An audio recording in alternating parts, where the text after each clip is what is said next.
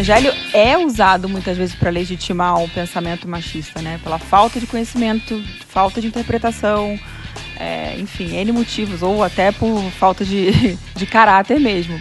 Existe naturalmente coisas que são mais fáceis para uma mulher fazer do que um, um homem fazer. E existem coisas que naturalmente, por corporalmente, quimicamente, fisicamente são mais propensas para o homem. Então existem diferenças. E o cristianismo pressupõe que há um, uma, um ministério da reconciliação e não simplesmente de vamos ver quem pode mais chorar menos, né? Sob essa perspectiva, mesmo que eu tenha uma gravidez indesejada, se eu tenho a perspectiva bíblica, é uma vida e o meu fim é me derramar em amor por essa vida. Então, a, a minha liberdade, ela está para com o que Deus está me chamando a fazer. Ainda tem mulher oprimidas, apanhando do marido, mandando, sabe assim, É, homens pra que medieval tão, a coisa. É, né? medieval o negócio lá e sendo, entre aspas, legitimado por Deus. I was looking for a purpose, found out money, fortune, fame, it just ain't worth it, it's worthless. I took the cash and burnt it. Didn't want a reputation of chasing what's on the surface line. The things that I find would never satisfy me in the long time, and all Estamos de volta mais uma vez, de novo, again, aqui no podcast Glocal. É isso aí, galera. Estamos aqui para falar de um tema super polêmico. É possível ser cristão ou cristã e ser feminista? Isso é possível?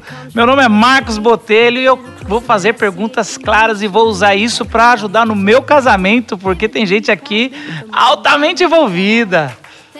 Oi, eu sou o Gustavo da Hora, eu tô aqui desacompanhado e desvigiado para fazer esse podcast, mas depois eu vou sofrer represálias.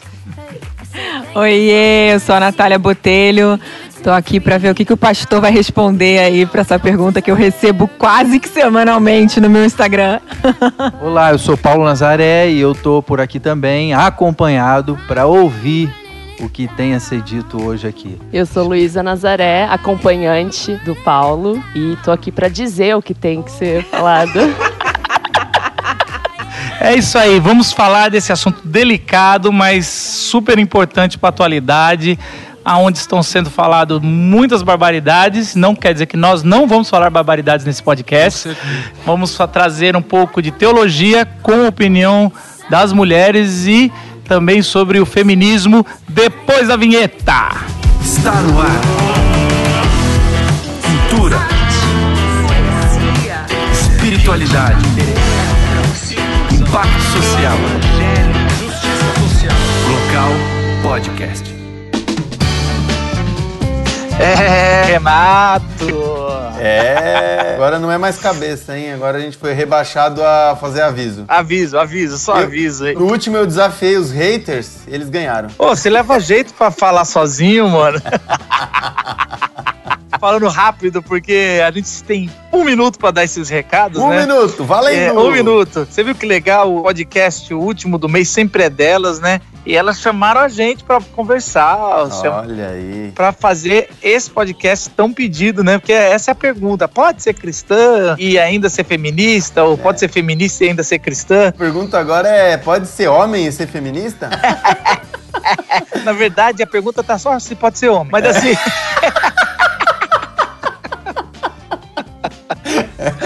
Mas assim, o programa ficou ótimo. Eu quero dar dois recados aqui. Primeiro que o programa ficou ótimo, mas a gente teve um pequeno probleminha com o gravador. Sabe, problemas técnicos. Sabe como é, que é, sim, né, sim. Renato? Na verdade, gente, um, um probleminha pra ser generoso, né? Sempre tem É. vários. a gente perdeu 20 minutos do programa no final, então fez uma cabeça no final ali, vai ter ônibus, vocês vão até reparar. E a gente já prometeu ter a parte 2. A gente vai gravar a parte 2 desse programa, mas ficou bem legal assim. Ficou A gente mesmo. gostou de responder bas- bastante dúvidas, mas a gente ainda vai ter um outro programa com elas, porque não é tão fácil responder isso. Assim, é Não bem mesmo. mais complexo. Foi levantado muitas perguntas que a gente vai responder. A gente até tinha respondido, mas não, grav não gravou. Segundo recado que eu queria dar é que a gente está preparando aqui com toda a equipe todo ano a gente tinha uma conferência que vinha a gente do Brasil todo, de vários estados, assim, de gente querendo levar local para outros lugares, não para não ficar só em São Paulo. Esses encontros que a gente tem no teatro, com cultura, arte, com impacto social e apresentando e encurtando distância do evangelho e a pessoa na sua cultura, no seu contexto.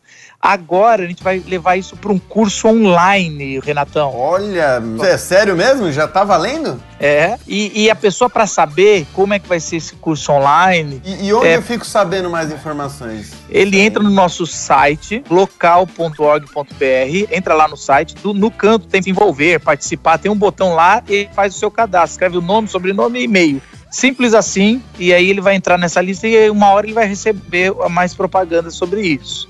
Então, entra agora no nosso site, que é glocal.org.br, e aí você pode começar a mobilizar os seus amigos para ter uma Glocal na sua cidade. Tem várias cidades já bem caminhadas e você pode agora estar tá com a gente online e ter uma Glocal aí na sua cidade, encurtando distância, tá muito bom? legal. Vamos pro podcast? Legal. Vamos lá, vamos lá então. So I lift my hands to the God that guides me, to the one that finds me. Even in my darkest days, he walks beside me singing. Estamos aqui direto de Portugal. roda, roda viva! É isso aí, galera. Estamos aqui e vamos discutir um pouquinho mais sobre cristianismo e o feminismo. E eu queria começar fazendo uma brincadeira que eu fiz um tempo atrás com a Natália fazendo com a Luísa, talvez com a Natália também, e a gente começar, a partir dessa brincadeira, a discutir um pouco sobre esse tema que é polêmico. Pode ser, Luísa? Tá bom, manda ver. Luísa, você se considera uma, uma pessoa cristã? Depende. Não. não. A resposta Já é sim estragou ou não? a brincadeira, irmãos. Luísa- Obrigado. Luísa estraga a brincadeira sempre? Sim. É, sempre, sim. Então é sim ou não, tá? Você se considera uma pessoa cristã? Sim. Sim, né? Como uma pessoa cristã, você acredita que a igreja tem o mesmo poder que a Bíblia para dizer o que pode fazer e o que não pode fazer? Não. Você venera imagens e acredita que nessa veneração você pode trazer coisas é, que pode mudar a sua realidade? A minha imagem, talvez sim. Não. Você, você acredita que o Papa é infalível, ele não comete erros, pecados? Não. Ah, o Francisco tá bem perto dessa perfeição aí. Ah, você acredita, na- por exemplo, que depois de sete dias que alguém morreu, ainda dá para orar por ele e, e- e pedir por alguma coisa, por uma alma que já, já se foi? Não. E aí eu volto a perguntar: tem certeza que você é cristã? Pois é. É, é exata. eu acho que eu. Então, é essa brincadeira que eu fiz com a Natália, e aí eu continuei fazendo várias coisas que talvez um, um católico romano, e a gente não quer ofender nada, nenhuma, nenhuma crença, mas um, um católico romano, talvez depois de você ter respondido algumas coisas, falaria: não, então você não é cristã, você é outra coisa. Você não fala que você é cristã. Porque você, não é possível, você, você tá aí não fala só falando não, não, não. Você não crê nessas doutrinas, Você não acredita né? nessas doutrinas? E, e eu acho que às vezes a gente comete esse erro com o feminismo. Hoje o feminismo já tem tanto tempo e é tantas vozes, e é tantas causas, e é tanta coisa, que às vezes você fala assim: você é feminista? Ah, eu sou. E aí a gente quer colocar todo o pacote feminista dentro de. Então você tem que concordar com tudo, como a gente fala, ah, eu sou cristão. E aí, como se a gente concordasse tudo no cristianismo. A gente não olha o feminismo com mais cuidado, como a gente olha, por exemplo, para a fé cristã, ou para o islamismo, ou para qualquer outra coisa que se diz. Assim como eu estava conversando com o Paulo, quando alguém pergunta, você é pastor? Que tipo de pastor você está dizendo que eu sou, né? Que dependendo, eu falo que eu não sou. Eu tenho vergonha de falar então, isso. Então, teve um movimento um tempo atrás que é, não sou mais evangélico, né? É, eu acho que a gente pode começar por aí, né? A gente, não sei, Natália, você é uma pessoa que se considera feminista? Eu me considero, apesar exatamente disso. Eu não, não é que eu concorde com 100% do que existe dentro do movimento feminista, né? Mas eu me considero sim, é, apesar do pejorativo também, né? Que virou uma coisa meio. Ah, você fala feminista, já imagina né, a mulher sem camisa com sovaco peludo. Então, acho que virou uma coisa meio folclórica em torno disso, né? Mas é, tem, eu acho que causas muito importantes dentro do feminismo que me mexem comigo, assim, sabe? Causas pelas quais eu tô disposta a lutar e acho importante para minha geração, para as próximas, enfim. E você, Luísa, você se considera uma feminista? Eu e a Nath, a gente já conversou sobre isso, assim, eu não, eu não me sinto confortável de assumir o termo feminista. Eu me considero uma pessoa que incentiva e que defende e que acredita na igualdade de valor e direitos entre homens e mulheres, mas não através da forma como o feminismo busca essa igualdade. Então, eu não consigo me apropriar desse termo de uma maneira confortável, assim, sabe? Por todas as, as outras dimensões envolvidas e por não acreditar nos meios pelos quais se quer chegar na igualdade. Eu acredito em outros meios. Tá, então é Eu não. acredito- Então a resposta é não? Não é não, né? Hã? Porque se for parar pra pensar, não é não, mas também não é sim, É. né? Muito porque pelo contrário. É. Não, porque assim, eu acredito na causa, eu não acredito nos meios. Então, assim, eu acredito que é legítima a busca por igualdade. Eu não acredito no meio pelo qual se busca a igualdade. Eu queria dizer que eu acredito na Natália e na Luísa. É, eu também. Mansplaining. Oi? Então, eu, eu me considero um, um feminista, mas eu também vejo muito por esse lado aí, assim, a, a- toda metodologia, toda luta, é, o Gustavo fala muito isso, talvez ele pode até trazer, ela é muito baseada na, na, na forma militar e, e nessa forma, a luta, né? Já, já tá dizendo, uma luta. Desde luta de classes, desde lutas sociais, Militância, a né? Fala-se muito militância sobre já isso. fala, né? É, é militar, né? E, e isso é necessário, nós não estamos dizendo que não, não tem que ter, mas. Muitas e- conquistas foram feitas por, por esses meios, né? Vamos dizer, historicamente, como você falou, a gente não vai tocar na história, mas muita coisa foi conseguida com gente lutando, literalmente, né? Por alguns direitos, né? Mas quando você começa a militarizar as, as causas, já na essência já é uma coisa meio oposta à fé cristã, que é a base nossa aqui, né? O que a gente não vai negociar é a fé em Jesus Cristo e, e na mensagem dele, que é amor. Ela é oposta a uma, a uma conciliação. Então, até no- nos- no- entre os militantes das causas, você não usa o termo conciliação. Né? Você usa esse termo de, de, de você é, lutar por, por direitos, mas é como se fosse E assim. conquistas, É, né? São conquistas. conquista, exatamente. Então, o outro lado nunca vai me dar nada se eu não for e, e- e lutar, né? O lado, no caso, que tem mais poder, nunca vai né, Mas ceder os esse poderosos poder. nunca cedem. Exatamente, é uma, é uma constatação né, que a gente vê. Por isso que historicamente aconteceu muita coisa desse tipo. Só que agora, como que isso entra no discurso? Como que isso entra nas relações? Nas conversas em casa, na mesa ou na família, nos grupos de WhatsApp? Né? Agora estamos falando tanto das coisas de direita e esquerda, às vezes misturado com né, feminismo ou machismo. É, esses, esses extremos que fica uma coisa que não, não, você não concilia. É sempre assim, ou você está comigo ou você está contra mim. Então também acho que esse discurso, como o Marcos colocou, e essa metodologia, como a Luísa está colocando, muitas vezes ela- elas impedem que haja um encontro nisso. E o cristianismo pressupõe que há um, uma, um ministério da reconciliação e não simplesmente de vamos ver quem pode mais chora menos, né? Agora, uma coisa interessante para a gente falar com os nossos ouvintes é que esse podcast ele não tem ah, o objetivo de fazer um, um relato do histórico sobre o feminismo, até porque você encontra outros podcasts, outros vídeos no YouTube sobre isso muito, Muito melhores que os muito nossos, melhores que a ou gente quase. faria. Não é para discutir o- os fundadores da- do feminismo, as fundadoras do feminismo também, as ideias lá. É para responder uma pergunta hoje, prática, é de fazer uma teologia prática. Porque hoje a gente vive, eu estava vindo para cá e a gente veio fazendo assim um uma- um resumo aqui, eu e o Paulo, né? O Paulo tava preocupado para variar. Nossa, Marcos, tem certeza que você quer esse tema? Eu falei, vamos lá, né? E aí a gente veio falando. Obrigado, aí muito obrigado, senhor, pela consciência do Paulo. e aí eu, eu vim falando, Paulo, a gente tá na ponta, né? O Paulo, a gente tava falando assim, tanto que a gente tá em São Paulo, é, é assim, na, na ponta da ponta da ponta, e a gente tava falando tanto que algumas feministas, vamos dizer, algumas, estão voltando em algumas ideias. Já foram até a ponta, viram que não deram certo. Então, Natália tinha me mostrado um tempo atrás um vídeo de uma mulher que já foi trabalhar e agora tá voltando para querer cuidar dos filhos. Dizendo assim, não, não quero. Outras que estão lá ainda, então, e, mas a gente, se a gente for em alguns lugares desse país gigante, ainda tem mulher oprimidas, apanhando do marido, mandando, sabe assim, É, homens que tão- pré-medieval a coisa. É, né? medieval o negócio lá e sendo entre aspas legitimado por Deus, que uma eu que mando uma- é, uma é você tem que ficar calada e você vai. E eu acho que É terrível. Você, Natália, que tem um, um blog chamado Mulher 3 em 1, né? Que é os três. é, eu não vou fazer um mansplaining. Explica o que, que é o seu, o seu blog. Vamos ficar meia hora em silêncio aqui. Genial. é. Eu acho assim, é, tem várias coisas, né? O assunto é muito complexo, a gente nem pretende esgotar ele aqui hoje.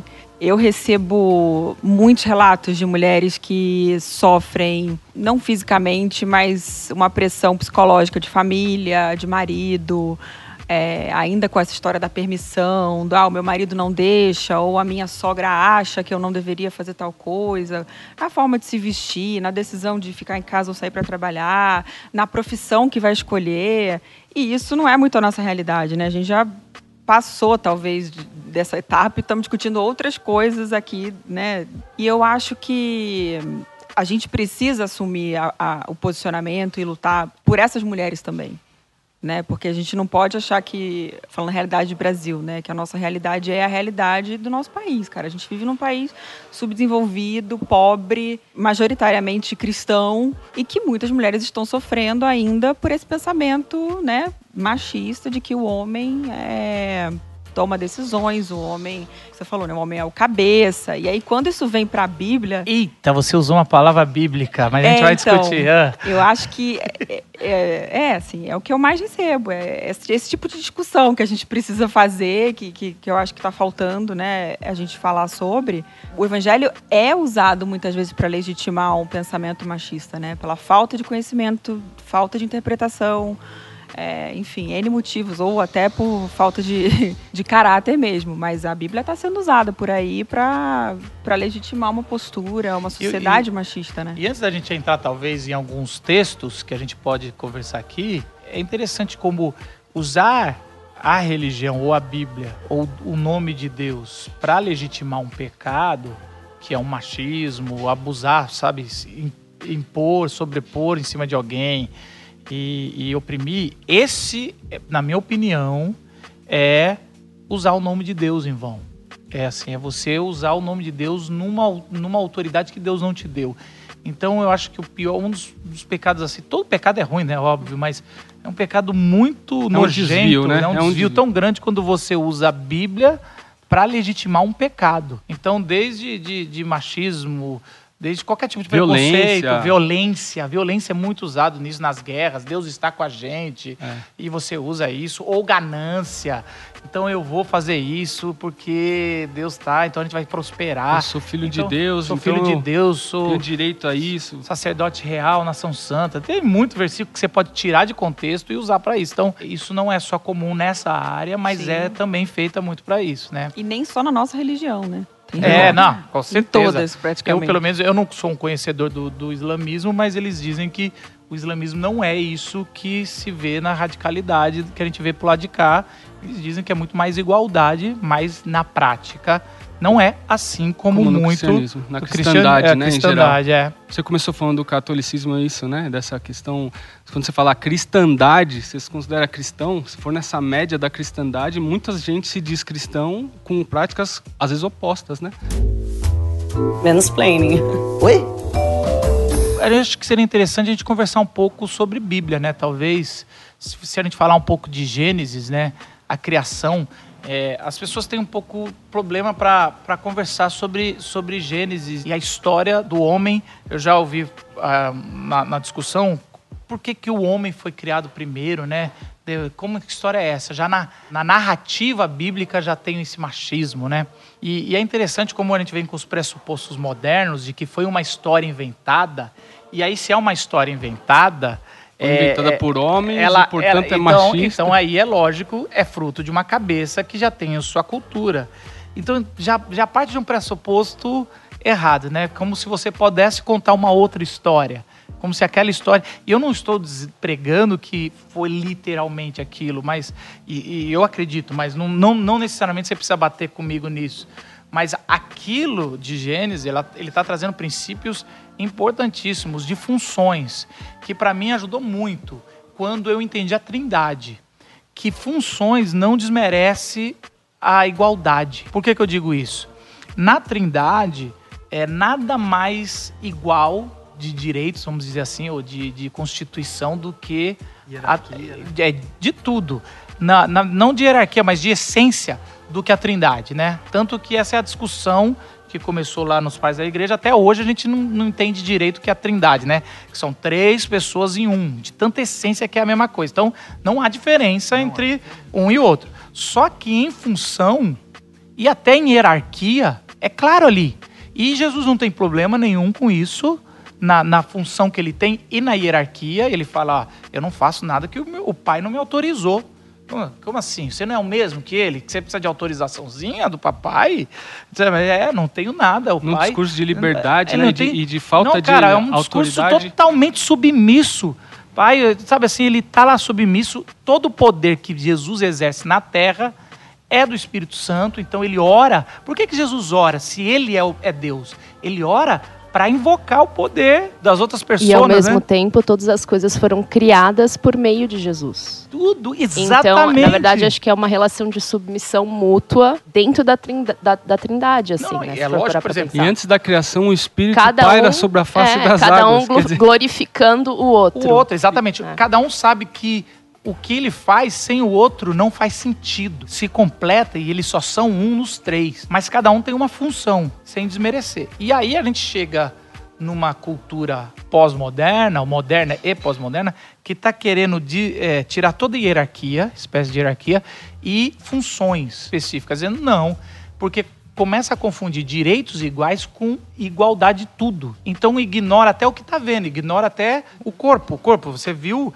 que o menino é exatamente mais forte que uma menina, e ele é mais forte que uma menina, e pode separar. Marcos, eu acho que até cérebro, sabe? O cérebro funciona diferente. É. Então, assim, existe naturalmente é, coisas que são mais fáceis para uma mulher fazer do que um, um homem fazer. E existem coisas que naturalmente, por corporalmente, quimicamente, fisicamente, são mais propensas para o homem. Então, existem diferenças, E sabe né? sabe Existem coisas que são mais propensas ao feminino e coisas mais É. É, propensas na ao masculino. maternidade a gente vê muito isso, claro, porque assim, por mais que a gente viva agora, né, uma fase que os homens estão participando mais, sendo mais ativos na paternidade, cara, é a gente que gera, é a gente que amamenta. Você pode ter o marido mais competente, esforçado, dedicado, companheiro do mundo, ele nunca vai poder amamentar seu filho.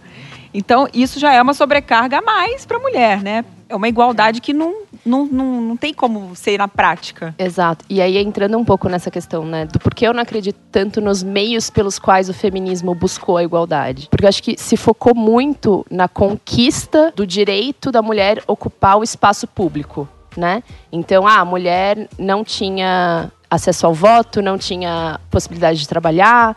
Então, vamos conquistar o direito da mulher ter acesso ao espaço público. Mas em nenhum momento foi reconfigurado o espaço privado nesse momento, né? Da casa. Então, a mulher ficou sobrecarregada. Porque agora ela, em muitas das, das casas, ela tem tanto o papel de, de ser a pessoa que gerencia a casa, quanto ela tem o papel de, de é a, estar é fora. a tríplice jornada. Exato, é. Então, assim, Tríplice, no caso, É. mulher, né? No caso, esposa, mãe e. Não, e- não é isso não. É assim, E trabalhadora, sim, é. É. E assim, o que eu percebo é que Jesus foi um cara que valorizou muito as mulheres. Ele defendeu as mulheres, ele, ele tinha mulheres que acompanhavam ele num, num contexto em que não isso não era comum. Ele tinha mulheres que suportavam ele financeiramente. Jesus era um cara que, que suportou as mulheres, não suportou no sentido, suportou no sentido, né, de levantar as mulheres, suporte. de foi, suporte no- das mulheres numa sociedade que, em que a mulher não era vista, não era considerada, né? E o meio pelo qual ele fez isso foi através do serviço, foi através do autossacrifício. Então, acho que o caminho de Jesus é o caminho de homens é, se sacrifiquem pelas suas mulheres para que elas sejam tão dignas quanto e, e, é, estejam de acordo com o plano original de Deus para a humanidade, que é a igualdade. E que eu acho que é o caminho mais efetivo. Eu acho que você mesmo já falou, Marcos, em uma pregação. Eu lembro você ter falado sobre esse tema. Você falou, cara, se a pessoa que tem o direito não descer do seu pedestal, Pessoa que tem mais poder, é, mais se a pessoa que tem privilégio. poder e privilégio não descer do pedestal, então assim, eu, eu acredito em Jesus como a possibilidade de transformar homens machistas Porque ele desceu, em né? exato, Ele é o porque ele é o próprio homem perfeito, né? Mansplaining. Oi? Aí a gente cai no, no negócio da luta, né? Porque se é uma luta, o homem se defende. Eu levanto minha guarda. É. É uma crítica. Lá tá vindo essas mulheres. E aí eu começo o quê? A estereotipar as feministas. Eu começo a zombar. Não, e, E- assim, e- ou, e ele, assim- ou ele vira machista, ou ele vira fraco, né? É. É meio que assim, ou eu, eu, Me eu defendo, me né? defendo, ou, Ou eu me ausento e, e fico. Então tá bom, você E- é maior e do que duas- eu. E são duas coisas que a mulher não suporta. Exato. Homens machistas e homens fracos, não no sentido vulneráveis, assim, que são fracos e assumir, mas fracos no sentido que cada vez... Sem iniciativa, Sem né? iniciativa. O, co- o famoso bunda mole. Não quer nada. Bananão. Quer, bananão, quer ficar jogando videogame, É. não arranja trabalho, não toma decisão, não vai pra frente, não, não, não, não sai da cama. Aí não, boca de leite. Eu acho que essa é uma das, da- das minhas principais críticas com, com o feminismo, é isso, assim, com o movimento. Eu acho que calar a voz do homem nessa luta foi um erro que eu acho que até recentemente é, eu tenho ouvido mais nesse sentido, sabe? De vamos trazer os homens para discussão, nos eventos, enfim, tudo que está se falando agora sobre empoderamento feminino. Eu acho que a gente está agora, da- né, daqui para frente, tentando incluir o homem, tentando falar, ó, essa luta também é sua. A gente, para chegar em algum lugar, precisa de vocês, porque vocês ainda estão no poder e tudo mais, políticas públicas e tudo mais. Mas eu acho que até aqui foi muito nesse sentido que a Lu falou, né? De nós contra vocês e agora é uma guerra tá declarada.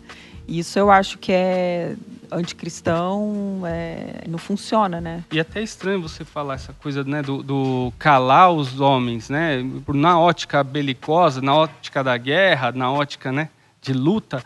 Os homens nunca foram calados, os salários continuam sendo mais altos, né? Todo, então fica essa coisa assim, como se fosse assim, enquanto a gente não derruba o outro lado, estatisticamente, então nunca foram calados. Então, assim, tem mais é que calar mesmo. E aí gera essa, essa coisa que não, você não constrói junto, cara. E por um outro- bota o tijolo, o outro tira.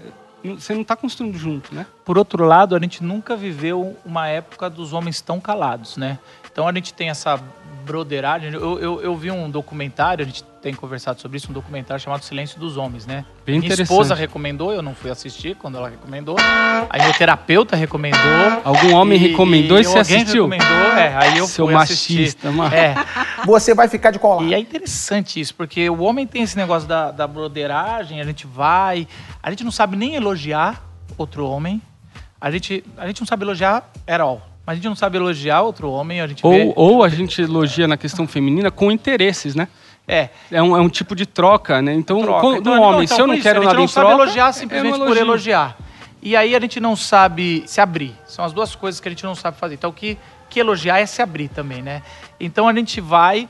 é, quando a gente vai fazer um pouco de elogio, a gente já faz muitas brincadeiras é, desmerecendo. A gente vê isso aqui, eu faço isso muito. Eu tenho vergonha falar isso. E a gente também, por exemplo, se abrir menos ainda. Então a gente tem muito esse negócio de pincelar, mas na hora de se falar sério, é difícil chamar um homem para falar sério. Então existe um novo movimento agora, e aí isso faz parte do documentário, de homens que estão sentando juntos. A gente faz isso como pastores, a gente tem um grupo de pastores jovens, né, assim, jovens entre aspas, menos de 40 anos, que sentam para falar um pouco da vida uma vez por semestre.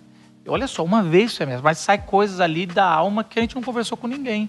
Então, assim, é, como o homem ele, ele ainda está no poder, ele ainda interrompe as mulheres, ele ainda fala pra caramba, é ele que manda, mas ele não fala. Fala Não pra, fala sobre pra si, né? mentir o que ele não, o que está escondendo dele mesmo. Ele não fala sobre si. Tá tentando se E- afirmar E, na verdade, ele, ele ainda se esconde. Então, como a gente precisa de movimentos para os homens entenderem a identidade dele. Então, não está só em xeque a identidade da mulher, está em xeque toda a sociedade. Você citou um exemplo que eu acho que é muito bom para a discussão, que é o quê? É, nesse documentário, eles falam de uma escola em que estava implementando a conscientização né, das lutas femininas. Então, eles faziam um grupo com meninas. Se reuniam as meninas e começavam a falar sobre as coisas, o quanto que o homem interrompe, o quanto que o homem trata a mulher como inferior, no contexto da escola ali deles. Muito interessante. Acho que era cerca de 12 a 14 anos, mais ou menos. E aí o que acontece? Os meninos começaram a ficar mais violentos ainda. E o desrespeito e o abuso aumentou naquela escola. Até que eles começaram a perceber que os meninos estavam reativos a isso. Não adianta trabalhar só as mulheres. Exatamente. Foram isso. E aí eles fizeram o grupo com os homens. Exatamente. E aí, na prática, eu acho que essa história ilustra E bem o que a gente a tá história da falando. escola. É. E os homens foram colaborativos. E essa história ilustra bem o que, o que a gente estava falando sobre a conciliação. Quer dizer, quando você ruma para a conciliação e o homem está participando ali e está, de alguma forma, eh, se vendo como parte da solução da coisa e não só o vilão e nem só o mocinho, mas como parte da solução, alguém que tem privilégios, alguém que exerce injustiça muitas vezes, e aí se vê na cena e se coloca no lugar, aí a, a escola melhorou, como o Marcos falou, aí mudou tudo. Então isso para mim comprovou essa tese cristã, que é se a gente conciliar e a gente se colocar no lugar do outro, que é uma premissa cristã, você consegue construir junto, né? Você consegue criar um senso de comunidade com cada um fazendo coisas diferentes, mas se complementando. É, a gente tem que lembrar que a gente tá aprendendo, né? Era o tanto que o meu Tem pai ficou, ficou, assim, me zoando. E a gente, coitado, a gente olhava pra Natália e a gente falava assim, ele tá passando, nem sabia que ele tava passando vergonha, mas porque eu troco a fralda da minha filha o tempo todo, do meu filho. E meu pai falou, normalmente, fala- eu o tempo todo, eu troco, se bobear até mais do que a Natália, porque ela, ela Agora tá sim, fora. agora eu gostei. E aí, e assim, e ele falou assim, com uma naturalidade que eu teria uma vergonha, ele falou, nunca troquei uma fralda de um filho meu. Toma um susto. Quase um orgulho, né? Não é só naturalidade. Aí é- é, e aí, assim, estamos aprendendo. Então, assim, eu penso que a gente é, tá nessa discussão aí.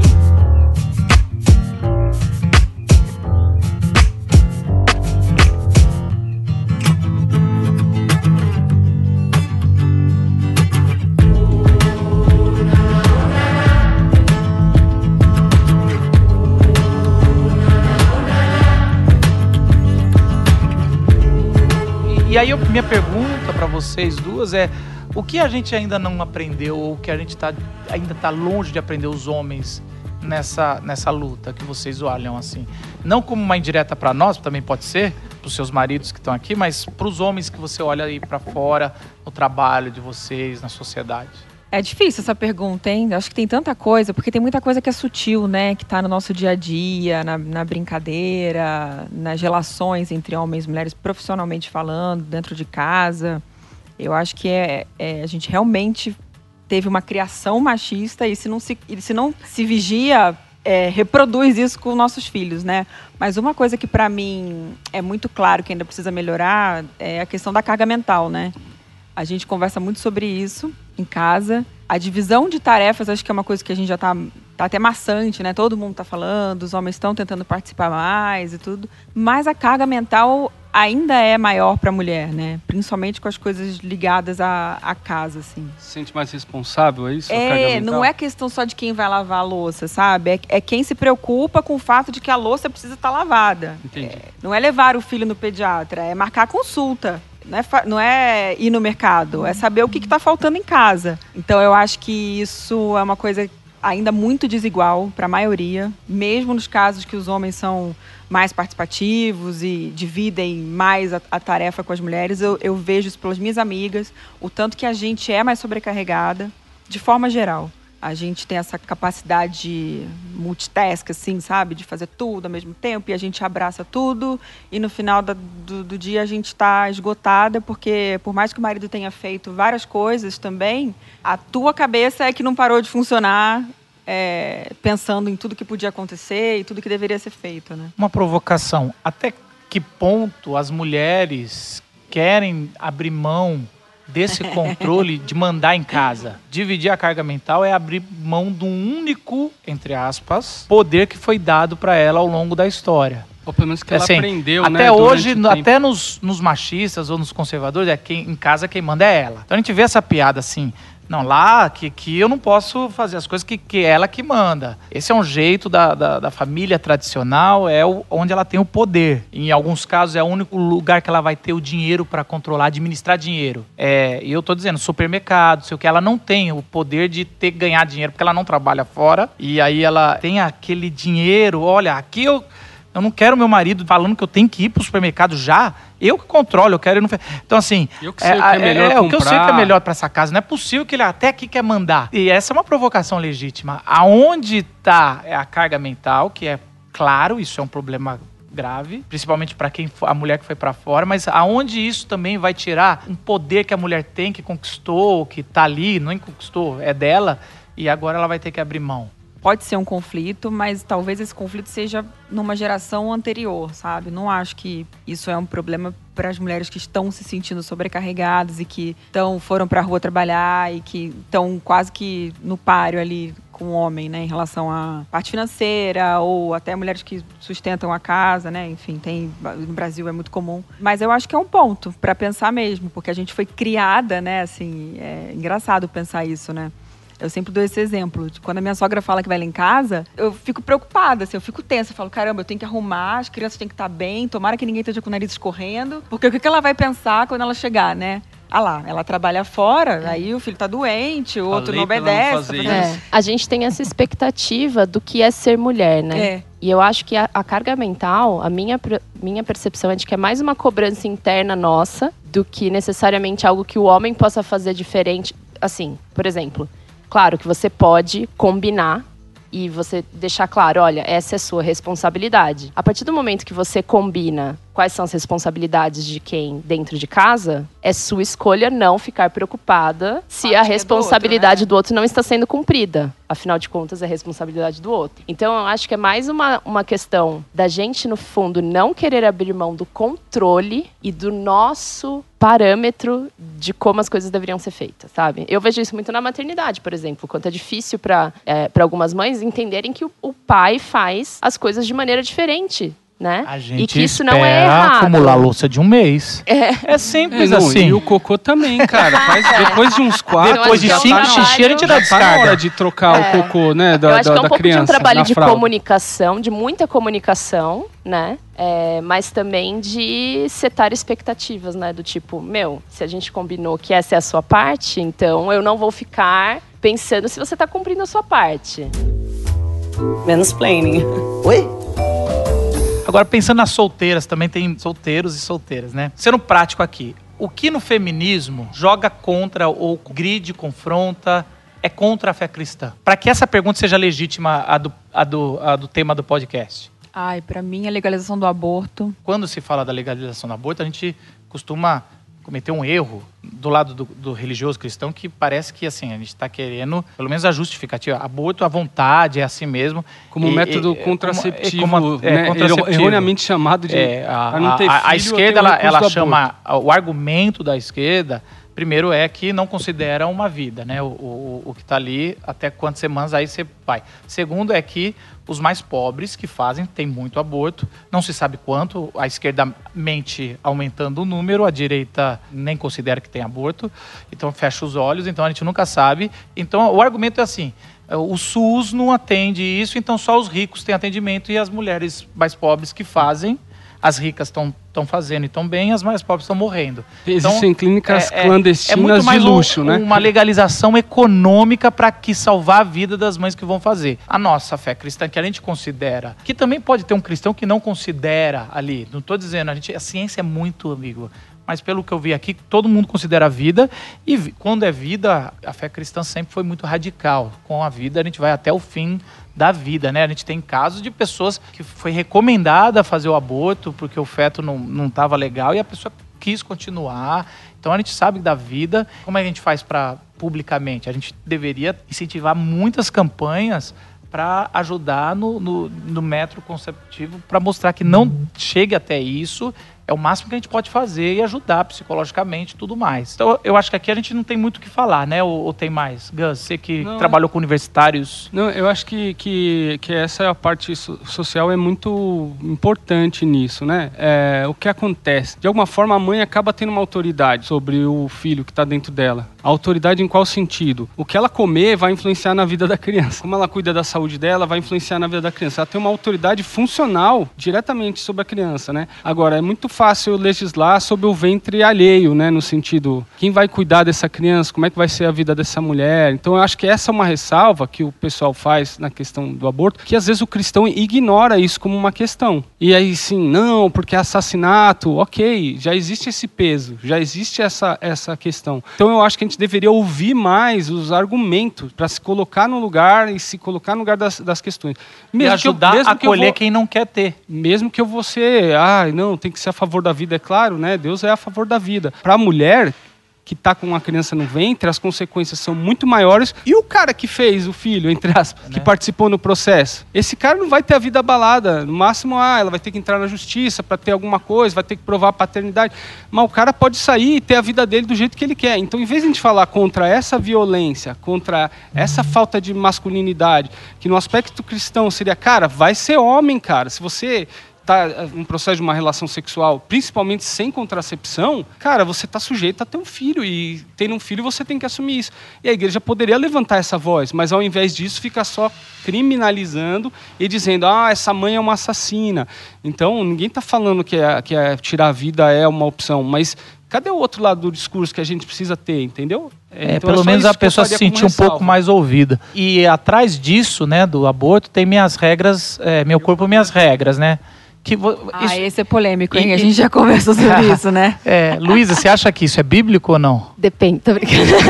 meu corpo não é meu. E isso, na verdade, assim, até eu acho que a gente tem que entrar um pouco na, num conceito que é pensar é, para que o homem existe, né? Homem e mulher. Para que, que o ser humano existe? Qual é a finalidade última do ser humano?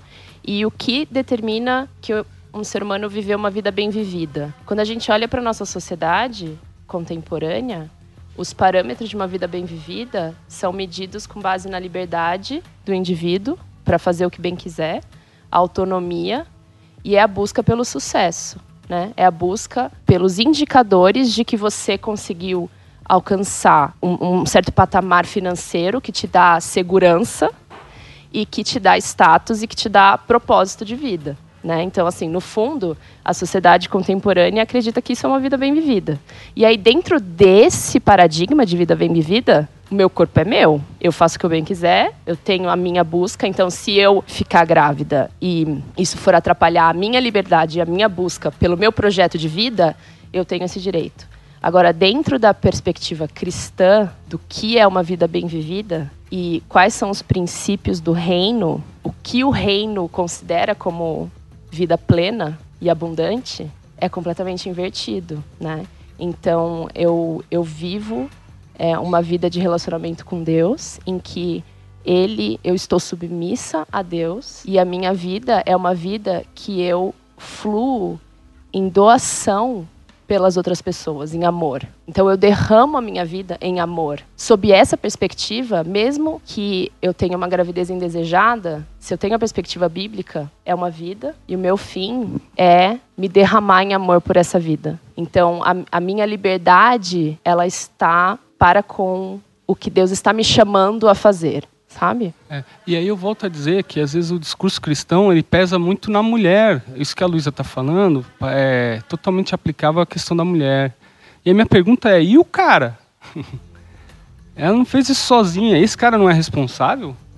Esse cara não, não vai ser. Ah, então a mulher é uma assassina porque não quis ter. E o Não, cara? não, não, mas antes, antes, né? antes É, do até pra- aborto. É, a eu tô, já estamos falando né? agora a, a- a pergunta Ah, sobre sim, minhas regras, meu corpo. corpo. Isso, isso vai para tatuagem, Uhum. isso vai para outras coisas que a gente pode fazer, são minhas regras, meus cor meu, meu corpo, né? Eu gosto muito disso, porque quando você tá na fé cristã, na coletividade, somos templo do Espírito e pertencemos a Deus. Eu não, não levo tão na literalidade naquele negócio do somos corpos do Espírito, então vamos cuidar do corpo.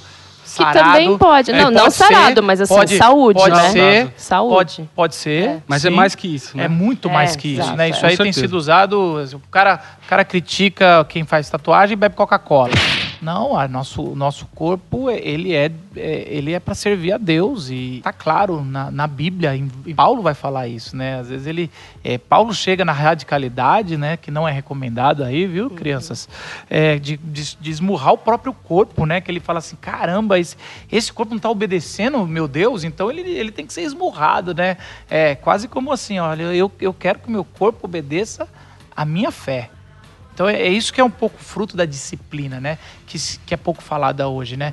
O que, que é a disciplina? Se disciplinar, a disciplina da oração, do jejum, do silêncio, e aí vai, da peregrinação e tantos, tantas disciplinas que a gente tem envolvidas os, os personagens bíblicos, é você pegar algo que você acredita que é bom e quase que transformar, um, transformar isso em um hábito, até que isso seja natural.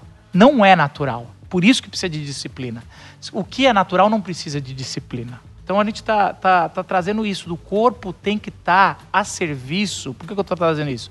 A disciplina é fazer o corpo estar a serviço da nossa fé em Cristo, em Deus. Eu acho que, concordo com você, Lu, 100%. mas Eu acho que só o contexto do meu corpo, minhas regras, é com relação aos homens, né? Eu acho que, assim, as, as mulheres, por séculos, têm sido oprimidas e objeto sexual e tudo mais. E a gente chegou numa época que a mulher tá querendo dizer, olha, não, o corpo é meu. É um não ao abuso. É, é o famoso é, não é não do carnaval, né? Sim. Não é não. Mansplaining. Oi? Então, esse texto sobre o silêncio feminino, né? Ah, mulheres devem permanecer em silêncio na igreja e tal. Eu já li alguns comentários e algumas possibilidades do porquê esse texto está ali e qual era o intuito de Paulo nesse texto, né? Porque existe o texto em Efésios, que ele não fala que a mulher deve permanecer em silêncio, mas ele fala que a mulher não deve ter autoridade sobre o homem, que é esse contexto da, né, do templo de- da, da Diana, em que é, a mulher, no, no contexto de Efésios, tinha um papel de sacerdotisa.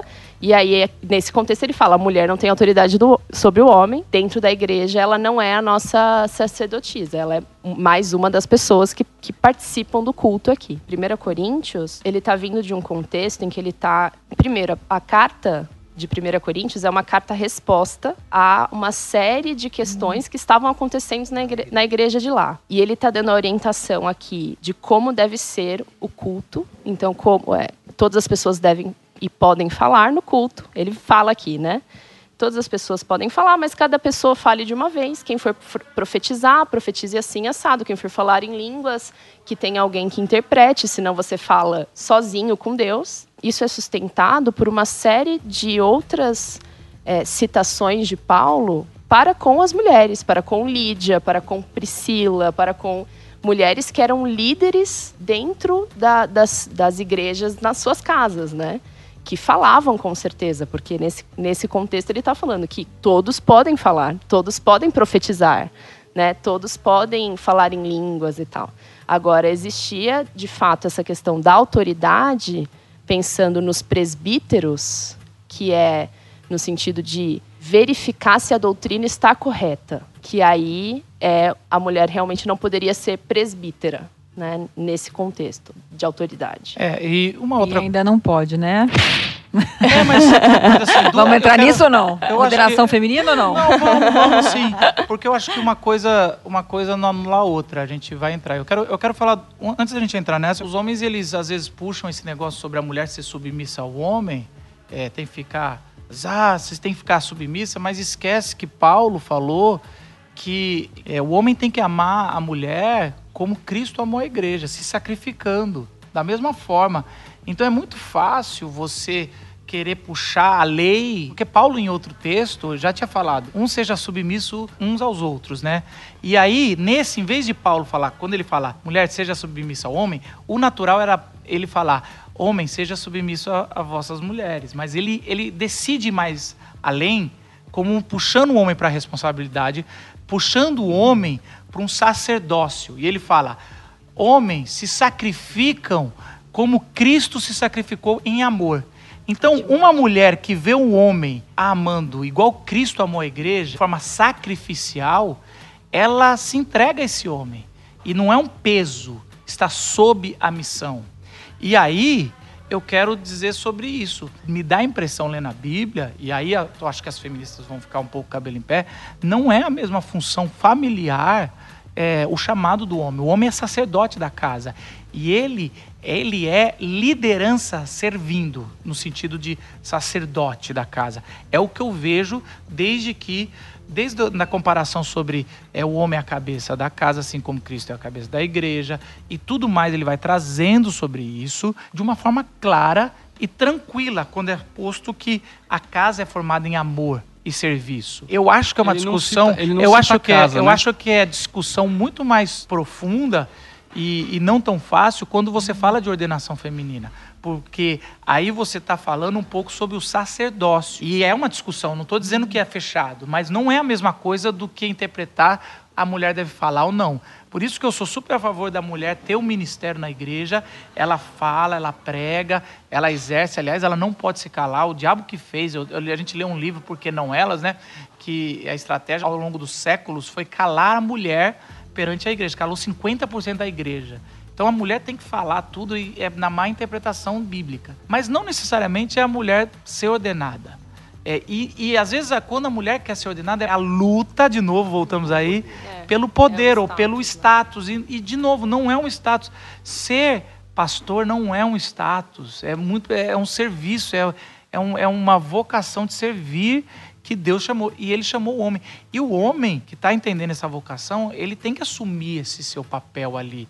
Não de líder, eu sou o líder da casa e bater no peito, mas, cara, eu estou servindo esse, esse- Existe uma preocupação. Assim como você falou sobre a maternidade, que tem coisas que só vocês têm, e a gente nunca vai entender, nós pais, tem algumas coisas que quando a gente casa, quando nasce um filho, que é uma preocupação de gente, cara, a gente, os homens têm amigos meus que piraram depois que filhos nasceram, que falam, eu não vou conseguir sustentar aqui, que essa preocupação de se todo mundo falhar, a gente não pode falhar, a gente vai levar esse negócio aqui, eu vou me sacrificar, vou morrer, mas eu vou sustentar esse, essa criança, essa família. Então existe algo dentro de nós, na, na, na alma, que, que Deus colocou desse sacerdote que vai servir a família até as últimas consequências. Mansplaining. Oi? Uma última pergunta: o que, que te cativou no feminismo? É, o que você vê que do feminismo e que você vê na fé cristã que, que é compatível? É, eu acho que é o principal é, elo né, entre as duas coisas, que é o que me move, é o respeito, a igualdade, a dignidade que Jesus trouxe para as mulheres na época dele e que ele, né, através da Bíblia, ainda traz para a gente hoje, que se não é a, a- principal causa do movimento feminista, deveria ser, né? E eu vejo assim, por causa dessa fé, né, do que Jesus fez e da minha fé cristã, eu me considero feminista. Eu acho que o que eu considero positivo no movimento é isso também, assim, tanto homem quanto mulher são né, portadores da imagem de Deus e, e da dignidade desses portadores da imagem de Deus, né? De nenhum dos dois ser abusado ou oprimido e menosprezado na sua potência, né? De, de usar a criatividade e a imagem de Deus é, para construir o céu aqui na Terra.